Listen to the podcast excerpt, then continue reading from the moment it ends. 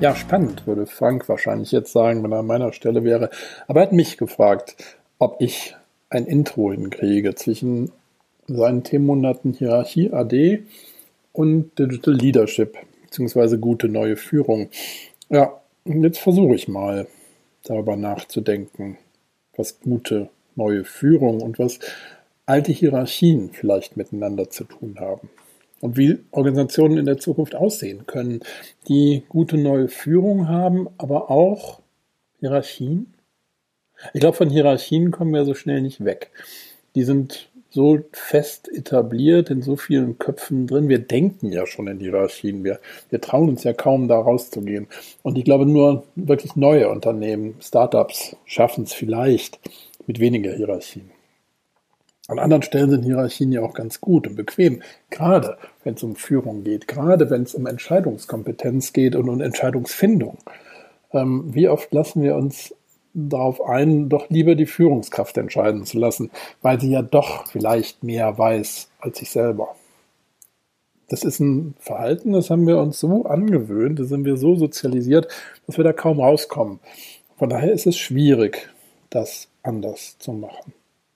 Und Digital Leadership, digitale Führung, also digital, also Führung in einem digitalen Zeitalter, was ist daran anders? Also es ist schneller, das ist klar. Es ist komplexer, es ist äh, dynamischer, es heißt äh, oder bedeutet, wir brauchen eben auch andere Führungsmechanismen. Wir müssen Führung ganz anders verstehen, wenn sie gut und neu sein soll und zeitgemäß. Ich glaube, zeitgemäß ist ein guter Begriff in dem Kontext. Denn alles verändert sich und so auch Führung. Wobei, wenn ich so Ernest Shackleton sehe, ihr wisst vielleicht, wen ich meine, das ist dieser, dieser Mensch, der immer wieder gescheitert ist bei seinem Versuch in der Antarktis wirklich tatsächlich Fuß zu fassen, also seinen Fuß dahin zu setzen, wo andere noch nicht waren. Er hat es zwar geschafft bis kurz vor den Südpol, dann, hat dann abgebrochen, weil er festgestellt hat, sonst würde er Leib und Leben riskieren und hat es dann nochmal versucht und wollte den Südpol durchqueren. Und da ist er noch nicht mal mehr an Land gekommen.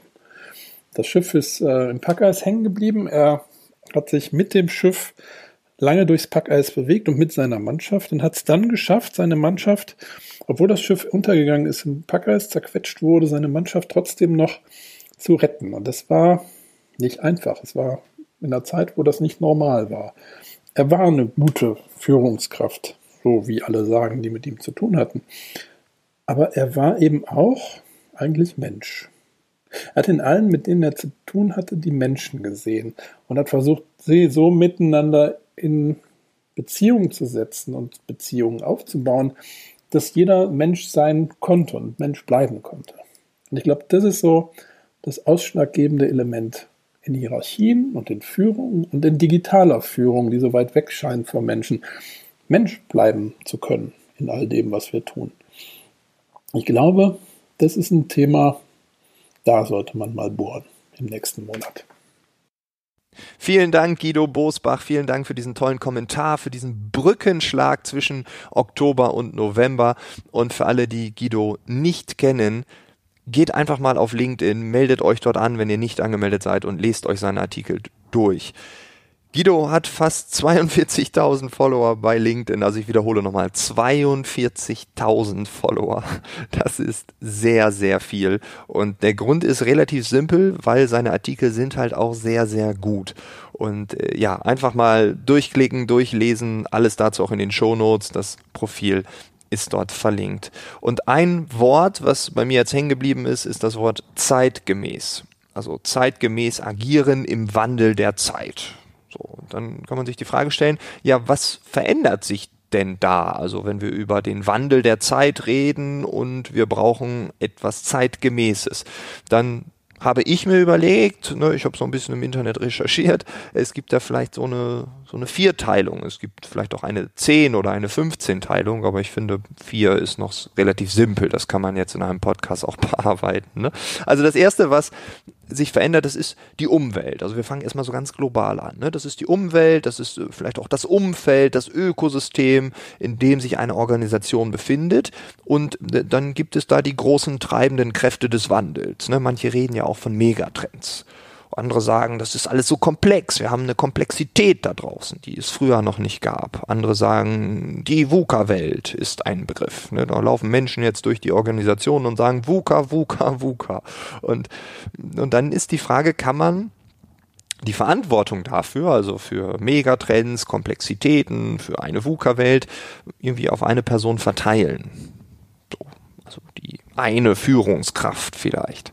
Das macht irgendwie keinen Sinn. Ne? Und dann kann man weiter fragen was ist denn die nächste Innovation? Kann man das überhaupt wissen, was die nächste Innovation ist? Und wie will man Innovationen, die man jetzt irgendwie doch irgendwie ausfindig gemacht hat, auf klassische Art und Weise steuern und planen? So, das ist auch schwierig. Ne, aber das ist jetzt das Umfeld, das verändert sich. Dann verändert sich eine Organisation, also als Ganzes. Da könnte man jetzt gucken, was, was sind denn die treibenden Kräfte innerhalb des Unternehmens, in der eigenen Organisation. Wie gehen wir mit Disruptionen, mit drohenden disruptiven Innovationen um? Welche neuen Geschäftsmodelle werden von uns getragen? Welche werden verhindert? Welche werden irgendwie positiv angenommen? Welche werden relativ stark bekämpft. Also was passiert in unserem System. Ne, dann gibt es neue Strategien, neue Strukturen, teilweise im Quartalsrhythmus. Ne, dann ist ein CEO-Wechsel in manchen Unternehmen auch relativ normal geworden in einer immer höheren, schnelleren Taktzahl. Und dann gibt es neue Kreativabteilungen, die werden dann eingeführt. Da wird dann ganz viel Design Thinking gemacht. Ne, es gibt neue Ausrichtungen innerhalb der Abteilung, neue Ziele und so weiter. Ne, also der Blick nach innen ist sehr wichtig um auch für das Außen gerüstet zu sein. Also innerhalb der Organisation verändert sich sehr viel gerade. Dann gibt es als dritten Punkt die Menschen. So, und da würde ich gar nicht sagen, die Menschen sehen jetzt anders aus, sondern es gibt neue Bedürfnisse, neue Werte, neue Standards aber auch. Und Guido hat ganz zum Schluss gesagt, ne, wie kann man denn Mensch bleiben in dieser digitalen Welt? Und ich glaube, gerade die Fähigkeit, Menschen so eine Art Halt zu geben in einem Tsunami der Veränderung, in einer äh, VUCA, in einer Hyper-VUCA-Welt, ähm, das ist ganz wichtig, ne? weil desto mehr Digitalisierung, desto mehr Technologisierung, desto mehr Mensch braucht es. Das ist jetzt erstmal nur eine Hypothese, aber die würde Guido hoffentlich sofort unterschreiben und ich habe sie gesagt, ich natürlich auch. Aber ich glaube ganz, ganz fest daran, dass nach Yin und Yang die Sehnsucht nach menschlicher Nähe, nach Austausch, nach mehr Live immer stärker zunehmen wird und dass man das als Führungskraft vielleicht wissen muss und vielleicht nicht nur wissen muss, sondern vielleicht auch ein Stück weit daran experimentieren darf. Und wenn wir über Bedürfnisse der Menschen reden, dann ist das vielleicht ein Bedürfnis, aber vielleicht gibt es auch ein neues Bedürfnis über die Führungs also zur Führungskraft oder ein neues Bedürfnis, wie die Führungskraft mit einem umgeht. Und ich glaube, Mitarbeiter erwarten heute immer mehr so eine Art Leadership-Qualität. Ne, Leadership-Qualitäten sind andere als Management-Qualitäten und man will weniger so einen militärischen Ton, den, den es ja wahrscheinlich noch mehr gibt, als wir denken mögen. Ne? Es, geht vielleicht in dieser Bubble, also alle Menschen, die diesen Podcast hören, die werden sagen, militärischen Ton, das hatte ich damals beim Militär und danach nie wieder. Ja, das mag sein, aber wir sind ja auch in einer Bubble. Ähm, ich glaube, den gibt es noch sehr häufig da draußen. Ähm, aber Menschen erwarten was anderes und dann sehen die es in Organisationen, da guck mal, da geht das ganz nett und so und da gibt es Augenhöhe, da hat man ein bisschen mehr Selbstverantwortung, da hat man vielleicht ein bisschen Gestaltungsmöglichkeiten, Bereiche geschaffen, wo man sagt, ja, das ist doch anders. Ne? Und dann ja, entsteht dort vielleicht ein neuer Standard. Die Zusammenarbeit in Teams wird neu organisiert, wird agiler ähm, und das Zeitalter der zentralen Dienstvorschriften ist vielleicht bald vorbei. In manchen Unternehmen ist es schon vielleicht vorbei, in den jüngeren zumindest. Und vielleicht ziehen die Großen nach. Weiß ich nicht, ob das so geht, ne? weil die Hierarchie, die bekommen wir ja so schnell nicht weg wie Guido gerade sagte. Der vierte Punkt ist dann die Führungskraft an sich, weil die verändert sich ja auch. Also man könnte ja jetzt sagen, die Umwelt verändert sich, die Organisation als Ganzes verändert sich, dann die Menschen, mit denen ich zu tun habe, die verändern sich. Aber ich als Mensch, ich als Führungskraft verändere mich ja auch. Ne, es gibt dann eigene Werte, eigene Philosophien, eigen, eine eigene Haltung, die auf einmal klar wird. Ne, da stellen wir uns auf einmal Fragen, wer bin ich, wofür stehe ich, ne, was macht mich eigentlich aus? Und dann gibt es noch eine eigene Vision, eine eigene Mission, wo dann die Fragen aufkommen, ja, wo will ich denn hin? Ne? Warum mache ich das Ganze hier eigentlich? Was ist der Zweck der Existenz, um John Strelicky und die Big Five for Life zu zitieren? Also neue Werte, ein neues Weltverständnis. Und was ist der Sinn und Zweck meines Unternehmens? Was ist der Sinn und Zweck meines Konzerns? Was ist der Sinn und Zweck meiner Abteilung, meines Teams, meiner Person?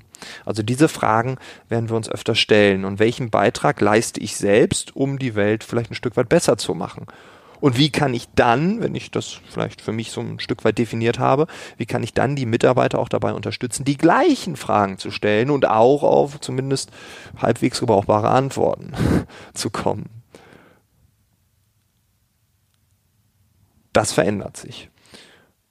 Und dann stelle ich mir die Frage, wird man als Führungskraft in Zukunft wirklich noch fachlich führen oder ist das eher so eine Art Coach, eine Art Mentor, ein Entwickler, ein Übersetzer der verschiedenen Teildisziplinen, Welten, Problematiken, je nach Blickwinkel, was es da draußen so gibt.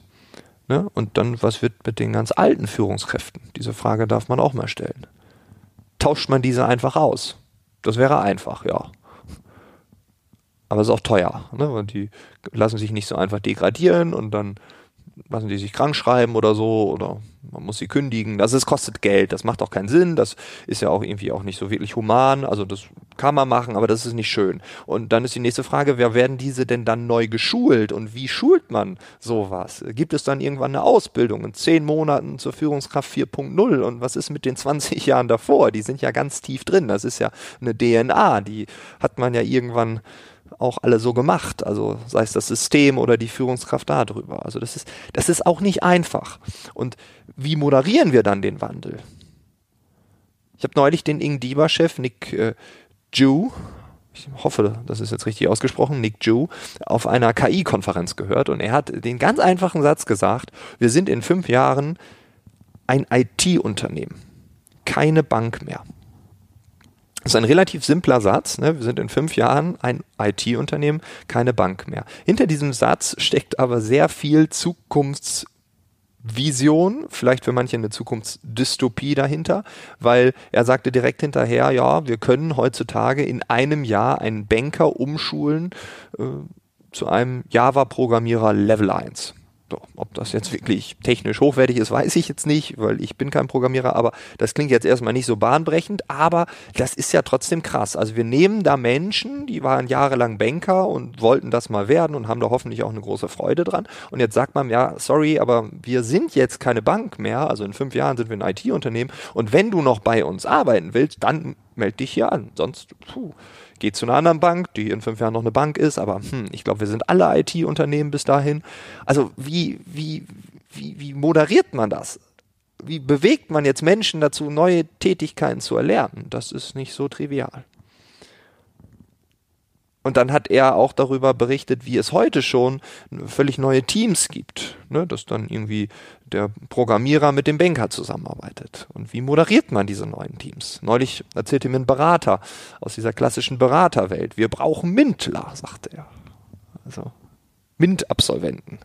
Die werden gerade gesucht. Ich glaube, jedes Unternehmen sucht die gerade. Aber jetzt als klassischer Berater, die schickt man jetzt zum Kunden mit einem klassischen Berater und dann steht der, der klassische Berater dort, also teurer Anzug, Krawatte, frisch rasiert, ganz viel Gel in den Haaren, also ich überspitze das jetzt so ein bisschen, ne? und direkt daneben so ein Programmierer, ne? so Jeans, schwarzes T-Shirt, Iron Maiden steht noch drauf, ne? also jetzt natürlich bildlich gesprochen wieder übertrieben, ne? aber die beiden arbeiten zusammen, das ist ja auch irgendwie ein Clash of Cultures so ein bisschen, ne? die haben in der Schule nie miteinander zu tun gehabt, weil sie anders waren und jetzt arbeiten sie auf einmal zusammen. Sie müssen zusammenarbeiten, weil weil nur so funktioniert's. Ne, das ist interdisziplinär und vielfältig. Und wie führt man sowas? Vor allem, wenn das jetzt erst losgeht. Wie, wie kann man das jetzt gut machen? Was muss ich können, um solche Konstellationen richtig zu führen? Muss ich programmieren können? Muss ich zehn Jahre beraten haben, damit die eine Gruppe mich akzeptiert, damit der Kunde das akzeptiert, dass ich die führe? Also, puh, das ist schwierig. Ist Empathie und Einfühlungsvermögen vielleicht das Skill der Zukunft? Das sind ganz viele Fragen. Und diese Fragen, die ja, die wollen wir stellen in diesem Themenmonat und wir wollen versuchen, wieder aus verschiedenen Perspektiven diesen Themenmonat zu beleuchten. Und äh, ja, es ist nicht einfach, es ist schwer. Wir müssen diese Fragen stellen ähm, und Antworten finden. Ob es die richtigen Antworten sind, das ist egal. Das, also erstmal müssen wir es versuchen. Trial and Error, wie bei allen anderen Themenbereichen gerade auch. Das Einzige, was Fakt ist, ist ähm, Richard David Precht, der hat neulich mal auf einer Konferenz gesagt, Siegen macht dumm. Man hat Wohlstand und dann hat man Angst, ihn zu verlieren. Ne, man ist also nicht mehr offen, nicht mehr aufgeschlossen für neue Chancen. Ausprobieren könnte ja dazu führen, dass ich alles verliere, was ich mir so mühselig aufgebaut habe. Und das gilt für Organisationen als Ganzes genauso. Das heißt, ne, wir sollten vielleicht diesen Satz, Siegen macht dumm, ne, also Wohlstand als Fortschrittsverhinderer, vielleicht ein bisschen mehr, ja, in uns reinlassen und das vielleicht reflektieren, weil ich glaube, das betrifft ganz schön viele. Und wenn dieser Wandel so kommt, dann brauchen auch Führungskräfte Führungskräfte. Also alle, auch CEOs. Also alle brauchen Orientierung, alle brauchen vielleicht ein Stück weit Hilfe, um das Ganze irgendwie voranzubringen. Und Bill Gates sagte mal beim TED Talk, Everyone needs a coach. Und Eric Schmidt von Google, der sagte, everybody needs a coach. Ne, die Quintessenz ist da. Wir dürfen uns entwickeln. Wir müssen uns entwickeln. In diesem Sinne wünsche ich dir einen tollen Start in den Tag, einen tollen Feierabend, je nachdem, wann du diesen Podcast hörst. Wir hören uns beim nächsten Mal. Es gibt ein Interview. Bis dahin, alles Gute. Ciao, ciao.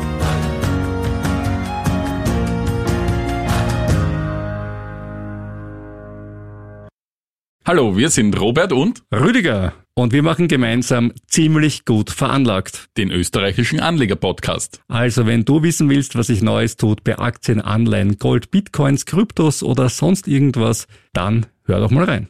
Ziemlich gut veranlagt. Jeden Donnerstag neu auf Korea.at und KroneHit.at. Und überall sonst, wo es schöne Podcasts gibt.